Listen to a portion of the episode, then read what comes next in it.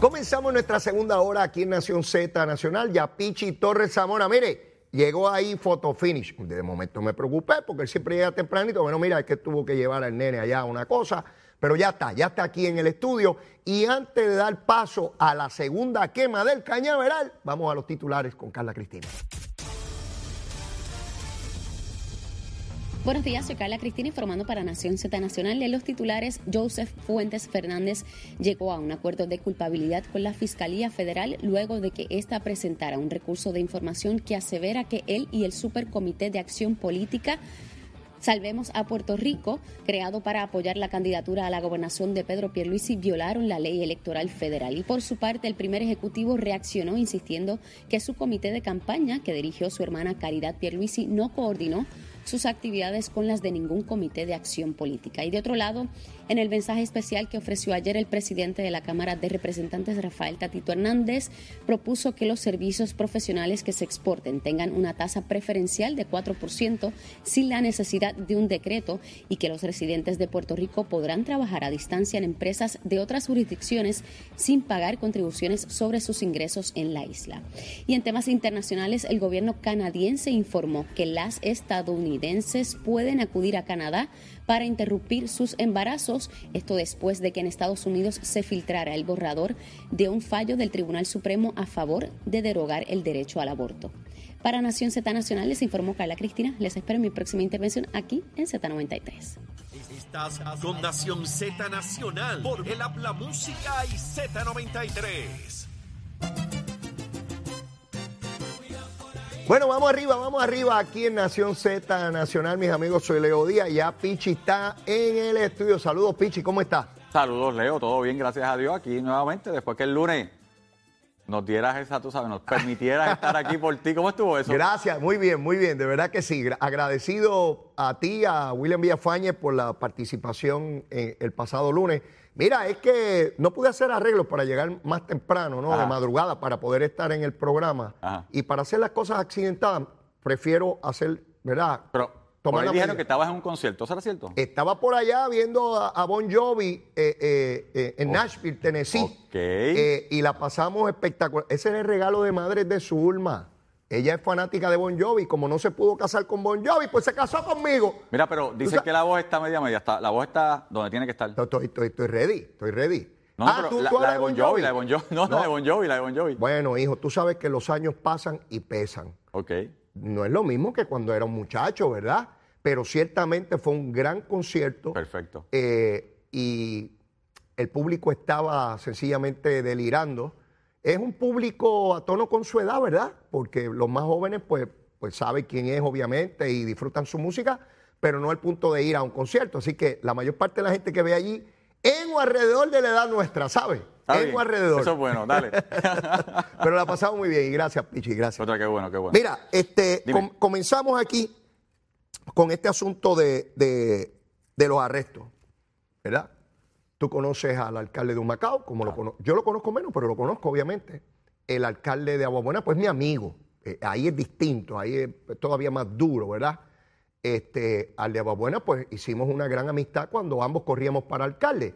Él corría en Aguabuena y yo corrí en San Juan. Él ganó, yo perdí. De hecho, ahora que digo eso, Pichi, él ganó y yo perdí. ¿Quién ganó? Hoy, Ayer era distinta la contestación, pero hoy en la mañana. Hoy es diferente. En el 2016, wow, qué pregunta esa. En el 2016, él ganó y yo perdí. Hoy en la mañana, ¿quién ganó? ¿Qué cosas tiene la vida, verdad? Sí. Es bien compleja, las cosas a las que podemos estar sujetos todos, ¿no? Y hoy estamos aquí, mañana estamos en, en otro lugar. A veces no entendemos las casualidades de la vida y cuando miramos para atrás las vemos claritas. Sí, sí, entonces uno mira hacia atrás y uno dice, caramba. Pero bueno, no me voy a, no me voy a desviar por ahí. Te fuiste filosofando sí, ahí. Sí, sí, sí, es que de momento me dio un, choque la pregunta bien, bien severo. Pero bueno, eh, son dos alcaldes adicionales. En este caso del PNP, ya vimos el alcalde de Guayama Popular, vimos al exalcalde de Aguabuena Popular, ya vemos dónde anda Guillito, ya vimos el de Guainabo y el de Cataño PNP. Esperamos por lo que ocurra con el de Trujillo Alto Popular es como, una, es como el COVID. Eh, tiene un nivel de positividad inmenso, se transmite eh, enormemente. Pichi, yo pensé hace 20 años atrás que después de o 20, 25 años, cuando se fue una tercera parte del Senado del Partido Popular preso, donde fueron gente del Ejecutivo bajo los gobiernos PNP, presos también, alcaldes PNP y populares. Yo pensé que esta práctica siempre podía colarse a alguien, ¿verdad? Porque, pero esto, Pichi, y todavía nos adelantan que quedan más alcaldes y exalcaldes, legisladores o ex legisladores. Pichi, tu impresión esta mañana. Bueno, mira, igual que tú, obviamente, Rey Valga fue compañero legislador, lo conozco, efectivamente, a Agua Buena también. Para, conozco. para ahí, Pichi. Dime. Rey Vargas, cuando entra a la Cámara, entró en una sustitución, ahora que tú lo mencionas. Rey Valga aspiró en un momento dado, no fue favorecido, entonces entra en una institución este, por Sami, Porque por un legislador del PNP que había ha sido señalado, ¿verdad? que había, obviamente sí que había sido señalado, renunció. Entonces, en una. De hecho, no hubo primarias porque nadie. O sea, él fue el único que radicó y él entra entonces como legislador. O sea, que te- tenemos una persona que llegó a la legislatura sustituyendo a alguien que tuvo problemas y él lo sustituyó. Eventualmente fue alcalde y acaba siendo acusado por la Fiscalía Federal. Y está siendo acusado. Durante el- eh, obviamente fue apresado, o sea, fue arrestado durante el día de hoy. Hay que ver, la Fiscalía Federal dijo que eh, se va a hacer la conferencia de prensa durante la mañana de hoy, así que tenemos que ver en dónde está la corrupción gubernamental que han anunciado durante la mañana. Pero como a ti, o sea, son alcaldes que conozco y obviamente nos duele. Duele, me duele personalmente, como a ti te duele, porque son personas como las que hemos compartido. Pero ya el gobernador se expresó, Calmero como secretario se expresó. Este, ambos han pedido la renuncia a sus puestos y a sus posiciones eh, para que, nuevamente, para que ellos sigan el curso de, de las cosas que tienen que hacer, mientras el partido entonces va haciendo lo que tiene que hacer, que es sustituir a los alcaldes. Son 30 días que establece la ley, así que ya en, en- en un mes tiene que haber una elección especial, tanto en Aguabuena como en, en, en Humacao. Sí, Yo- son 30 días a partir de la renuncia. de- de- exacto. O sea, que hay que ver entonces cuando ellos ¿verdad? Eh, ejecutan ¿verdad? o o presentan su renuncia a sus posiciones para entonces que empiecen a, a de- de contar los días. Eh, exactamente. En el caso de Aguabuena, él aspiró en el 2012, no tuvo, no logró, ¿verdad? La elección. Eh, corre en el 2016, prevalece, revalida en el 2020. Yo lo vi hace poco en una actividad, lo vi tranquilo, lo vi contento, lo felicité, Pichi, porque tú sabes que hoy en día todos ustedes tienen una oportunidad que yo no tuve, porque no existían las redes sociales ni Ajá. todas estas cosas. Y ustedes pueden documentar y perpetuar el trabajo que están haciendo. Pues estoy en tal pueblo, estoy en esta visita y lo pueden retratar, lo pueden grabar, lo pasan por las redes, en fin. Y a mí me impresionaba muy positivamente la manera en que él proyectaba su trabajo en Aguabuena, porque, porque lo veía todo el tiempo resolviendo problemas en su comunidad. Tengo amigos y familiares que viven en Aguabuena y todo el el mundo COVID. me decía que era tremendo alcalde, tremendo alcalde. Y el trabajo que se hizo con el COVID en su momento. Eh, exacto. Y entonces, mira dónde estamos. Decía la alcaldesa de, de Loíza hace un rato atrás con los compañeros de Nación Z que el pueblo también tiene que aprender a escoger. Y yo la escuchaba y yo decía, bueno, claro, el pueblo tiene que hacer un ejercicio, cada uno de nosotros, en buscar los mejores talentos y votar por los mejores. Pero, Pichi, ¿cómo rayo uno identifica si hay alguien que, que robó o que va a robar? ¿Cómo uno sabe eso? Es que obviamente los partidos, todos los partidos tienen lo- obviamente el cortapisa, tú has sido candidato, yo he sido candidato, se entregan toda la documentación, se hacen la evaluación de los candidatos, pero más allá de eso, obviamente no hay forma de, de saber qué, qué está pensando una persona, eso es una realidad. O sea, cógete el caso de, de- en Humacao. En Humacao, desde diciembre se dijo en algún momento que tenía que ver, si recordarás, con, con asfalto, eh, con la compañía de asfal- de En, asfalto. en el caso de él, se relacionaba con lo del asfalto, no era con basura. En algún momento, si recuerdas en diciembre, se dijo que se estaba hablando de esa compañía, se dijo que había unos contratos para esa compañía que se habían otorgado, que de hecho él anunció que se habían cancelado. En un momento dado, ¿verdad? Este, de- en diciembre del año pasado. Ok. En Aguabuenas todavía no, obviamente hasta que no se lea el indictment no sabemos exactamente de qué se le acusa, pero es como tú dices, o sea, los partidos tienen los cortapisas, los partidos hacen la evaluación de candidatos, le toca al pueblo obviamente escoger, pero dentro de esto, pues, no hay forma de, de- de saber. O Pichi, hace 30, 40, 50 años atrás, pues uno iba y radicaba una candidatura y corría ya. Por toda esta cuestión de la corrupción, desde hace ya dos décadas y pico, los partidos, tanto el PNP como el Partido Popular, te piden pruebas de dopaje, pero de pelo. Bueno, la de dopaje es la de cabello. que La de cualquiera. cabello, para saber Sí. si hace meses utilizaste droga. Sí. El expediente eh, de, la policía, a La ver si has cometido delito, La de la policía, las planillas de los últimos 10 años. para la saber si pagan la- la contribución. La radicación de no deuda y si tuvieras alguna deuda que la puedes tener como cualquier ciudadano, obviamente que estás en un plan de pago. Si, si debes pensión Si, de- alimenticia, si debes pensión alimenticia, ha habido casos donde va más allá porque si hay algún tipo de viso, por ejemplo, de una relación, este, ex relación, ¿verdad? Un divorcio, eh, y hay algún cuestionamiento, yo sé de casos donde han ido a entrevistar a la ex eh, esposa o al ex esposo del candidato. yo, yo he pertenecido al comité de evaluación de candidatos del PNP, pertenecí en algún momento, y uno trata a las planillas, un Hace- CPA que evalúa que las planillas decir, tengan se- sentido. Se hace una in- investigación forense de las planillas con CPA, que Eh, se sientan y las evalúan completa el tracto para ver que esté todo Y correcto. si hay dudas, porque se yo, ha descalificado gente por las planillas. yo llegué a llamar candidatos para decirle, necesitamos reunirnos contigo porque hay una incongruencia aquí. Y tenía que venirle a explicar. ¿Ves? Entonces, todo lo que... Y el Partido Popular hace lo mismo. Se le requiere todo eso. ¿Para qué? Para tratar de anticipar si la persona que tenemos ante nosotros es una persona seria, ¿verdad? Porque si no tiene expediente criminal, si tiene deuda y la reconoce y la está pagando, porque no es que no, es que no pueda tener deuda, cualquiera tenemos deuda, Claro. es que se pague y que se reconozca, si ha tenido demandas, a qué se dedica, cuál Si es su dirección, Si las te- propiedades si- que tiene, Si te has ido a quiebra. todo. si has tenido una mora en el pago de algún tipo de, de tarjeta de crédito, lo que sea, de más de 180 días. To- Todo, Hasta- todo, eso, se los informes de crédito, todo, todo. Todo Entonces, eso se pide. Yo me pregunto, ¿qué más podemos hacer?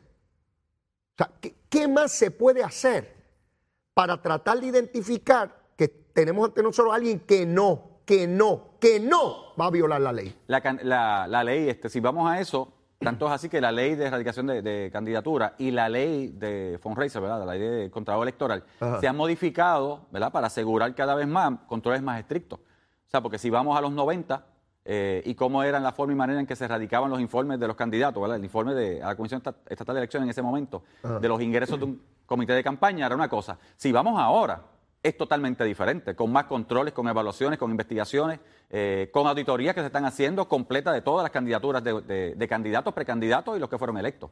Así que se han hecho muchas cosas en términos de las leyes, tanto para fiscalizar internamente eh, y probar ¿verdad? el candidato que se somete en el partido que se aprobó, y de igual manera se han hecho muchas cosas en términos de la forma y manera que se recaudan los dineros para las campañas. O sea, hay muchas leyes.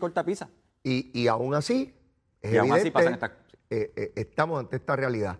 Y se señala que vienen más arrestos. Eh, ¿Cuándo? No sé. Pero se anticiparon estos, como el de Humacao, que se señaló insistentemente. El de, el de Trujillo, Al- el de Trujillo Alto para mí es una cosa insólita, porque este señor lleva meses sin ir a la alcaldía, sigue cobrando su salario. Dijo hace semana y pico que se iba a reunir con la legislatura municipal de su pueblo esta semana y hoy es jueves.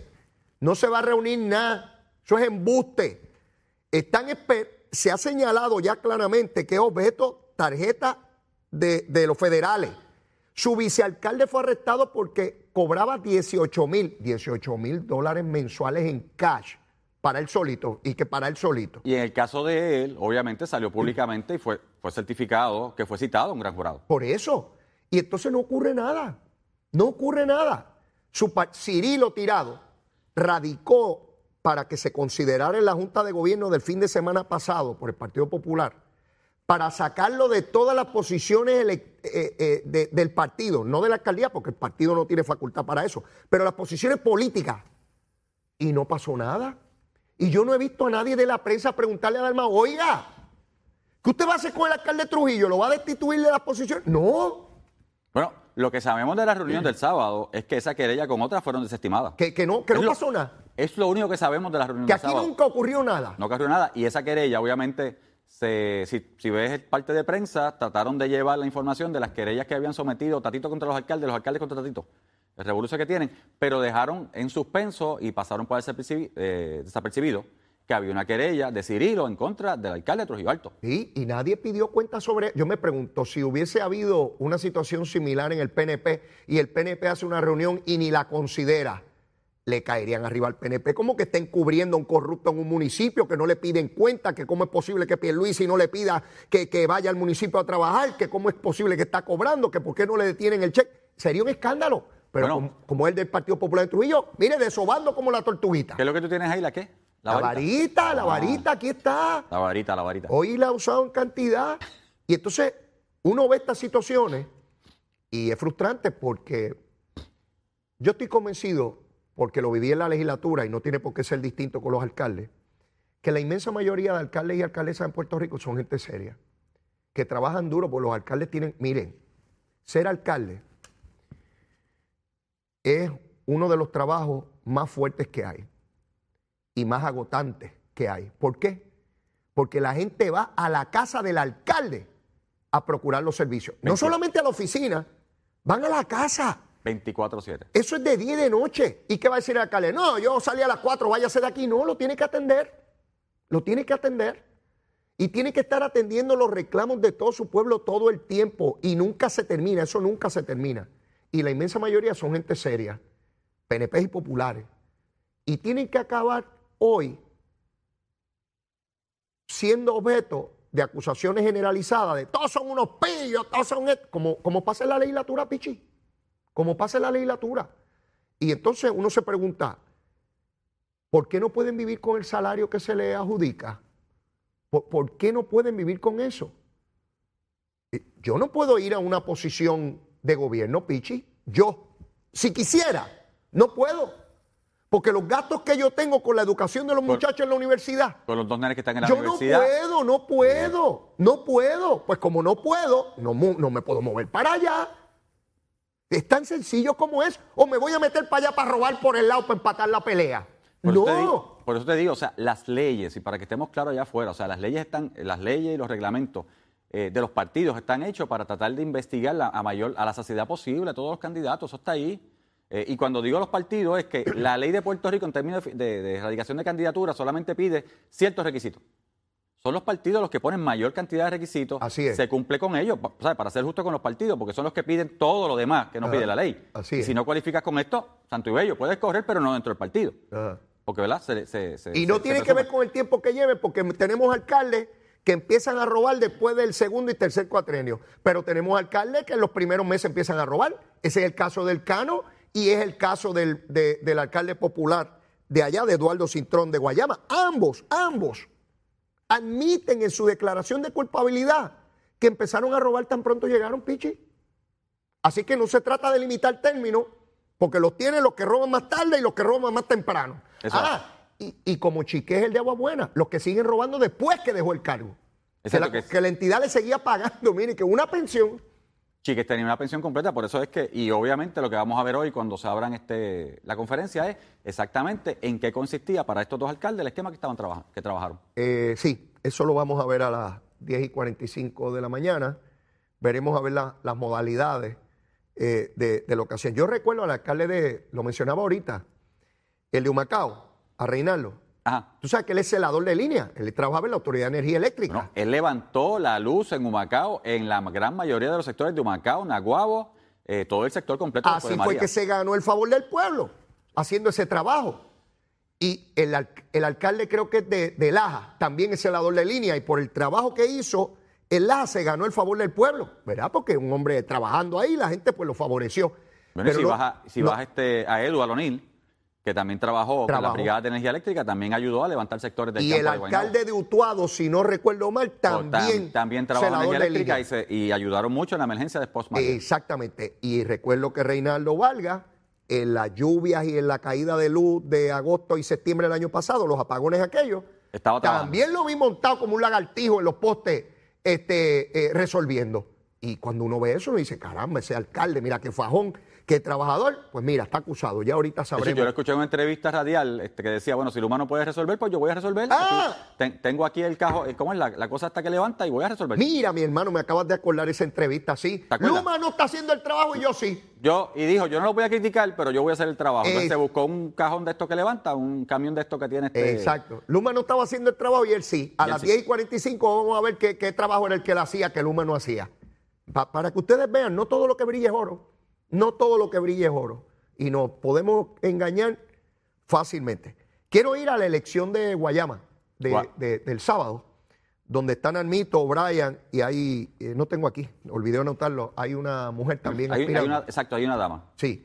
Eh, yo no sabía, Pichi, que O'Brien eh, la, la persona que compite junto a Narmito para esta posición, junto a la, a- a la mujer que también corre, yo no sabía que era comisio, o es comisionado electoral del Partido Popular en Guayama por muchos años. O sea, que es una persona que tiene pleno dominio del aparato electoral y que yo estoy convencido, porque así funcionan los partidos, que ese aparato electoral le responde a él. Pero no solo eso. Ayer me entero, acuérdate que yo, yo, yo investigo y cuando investigo es que soy averiguo y cuando averiguo es que soy un averiguado. Pues como averigüé, también dirige la Oficina de Asuntos al Ciudadano del municipio. Quiere decir que todo el que pasa por allí a buscar la atención del municipio, la primera cara que se encuentra es la de él resolviéndole. ¿Tú sabes cuántas miles de personas ese ser humano tiene que haberle resuelto cosas en, Guayama? Y ahora va para allá a decirle, bendito, dame ese botito que yo estoy corriendo para alcaldecito. Pues hay fuentes que me dicen que Nalmito puede perder esa elección el sábado. Y si eso se diera, Pichi, eso es un golpe colateral muy fuerte para Tatito, que se ha ido de cabeza con él. Y entonces enviaría un mensaje de que es un rechazo también a Tatito, presidente de la Cámara.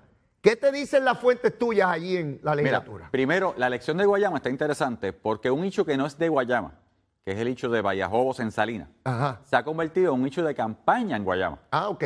Fíjate que hay este, declaraciones juradas corriendo, unos diciendo que si eh, Nalmito tenía o no tenía propiedades en, Allá, en- en el Mangle, Salinas, en el Mangle. En el Mangle, este, él diciendo que no, después le sacan este... Fotos bebiendo ron allá. él hacía como un festival de, de- de la Bahía Jobo o algo así era, ¿verdad? Ajá. Todo eso, que es de Salina, que es pertinente a Salina, que debería afectar a Salina, está afectando a la candidatura de Guayama. Ok. ¿Por qué? Porque el legislador está corriendo. Y sí, la información que yo tenía es que necesariamente, cuando muchos pensaban que Nalmito estaba este, casi sentado como alcalde, Una línea. que era una línea, que no. Y tú y yo sabemos que en este tipo de elección, este, que no son elecciones generales, que son elecciones de medio tiempo, independientemente de lo que haya sido, pero que son elecciones de medio tiempo, va a depender de la movilización, Así de las personas que salgan a votar, de las personas que lleguen allí. Entonces tú tienes una persona que sí ha sido comisionado electoral, creo que de siempre. O sea, no es de este cuatrenio, muchos cuatrenios siendo comisionado electoral, siempre ha estado en el aparato electoral de Guayama, desde que estaba el exalcalde popular, este, antes que de Glorimari, Jaime. Eh, así que esa persona conoce el aparato electoral, conoce lo que es movilización en Guayama, conoce las unidades de Guayama, conoce cómo llevar a la gente a votar. Y eso también, o sea, yo no sabía que, que- de hecho, yo no sabía lo que tú me acabas de decir, que trabajaba en el municipio.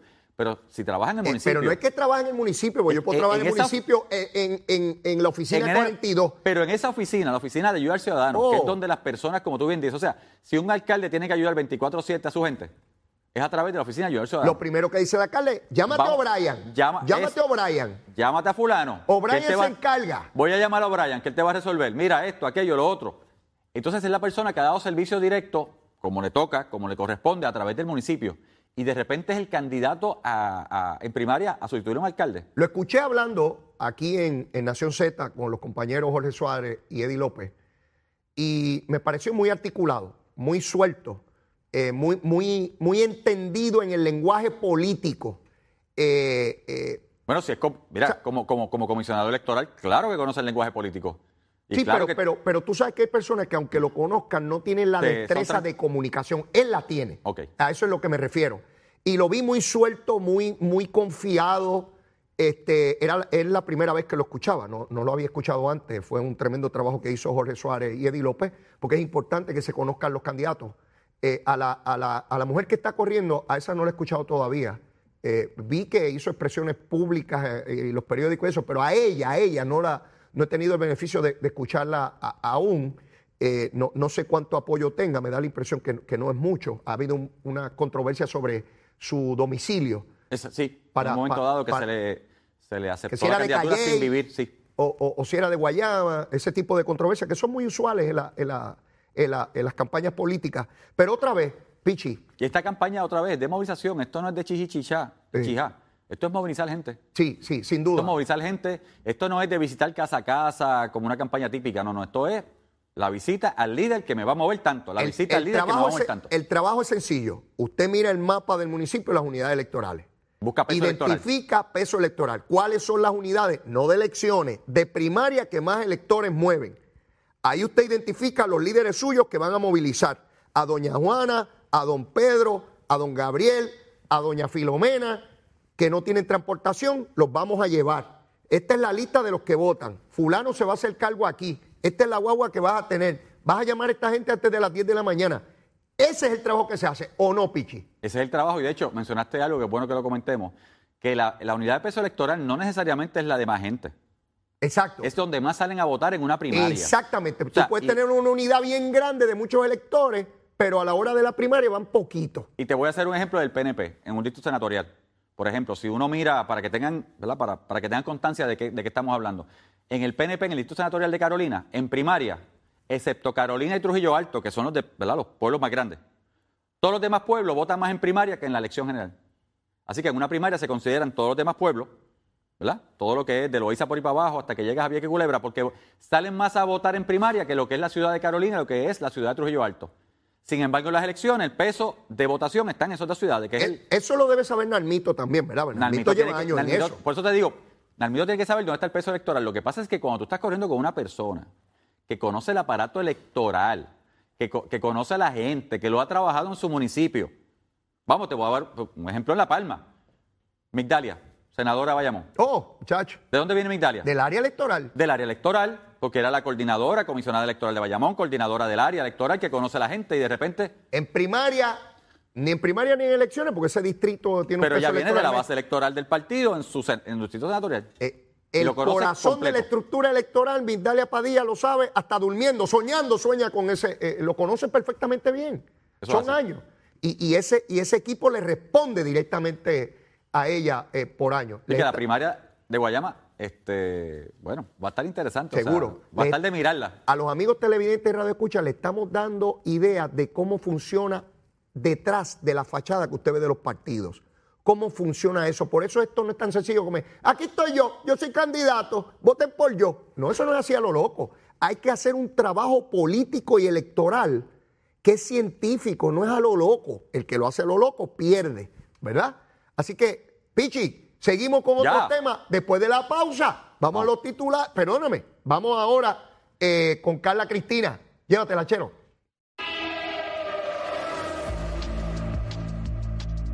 Buenos días, soy Carla Cristina informando para Nación Z Nacional. En el tránsito está semipesado algunos tramos del expreso Valdoriote de Castro en Carolina y en Santurce y queda algo de congestión en la autopista Luis Aferré desde el área de Cupey hasta Río Piedras y un tramo en Calley en dirección a Salinas, así como la 30 en Gurabo en dirección a Caguas y más al sur entre Las Piedras y Humacao. Más adelante actualizo esta información para ustedes. Ahora pasamos con el tiempo. Servicio Nacional de Meteorología nos informa que hoy se espera que disfrutemos de buen tiempo en horas de la mañana y como es costumbre durante la tarde algunos aguaceros y tronadas podrían afectar sectores del oeste con lluvias que pudieran ocasionar inundaciones menores en algunas áreas, sobre todo aquellas de poco drenaje y las temperaturas máximas estarán en los medios a altos 80 grados a través de las áreas costeras, mientras que las zonas más elevadas de la montaña y el interior recibirán temperaturas entre los altos 70 y los bajos 80 grados. Más adelante les hablo sobre las condiciones marítimas. Para Nación Z Nacional les informó Carla Cristina. Les espero en mi próxima intervención aquí en Z93.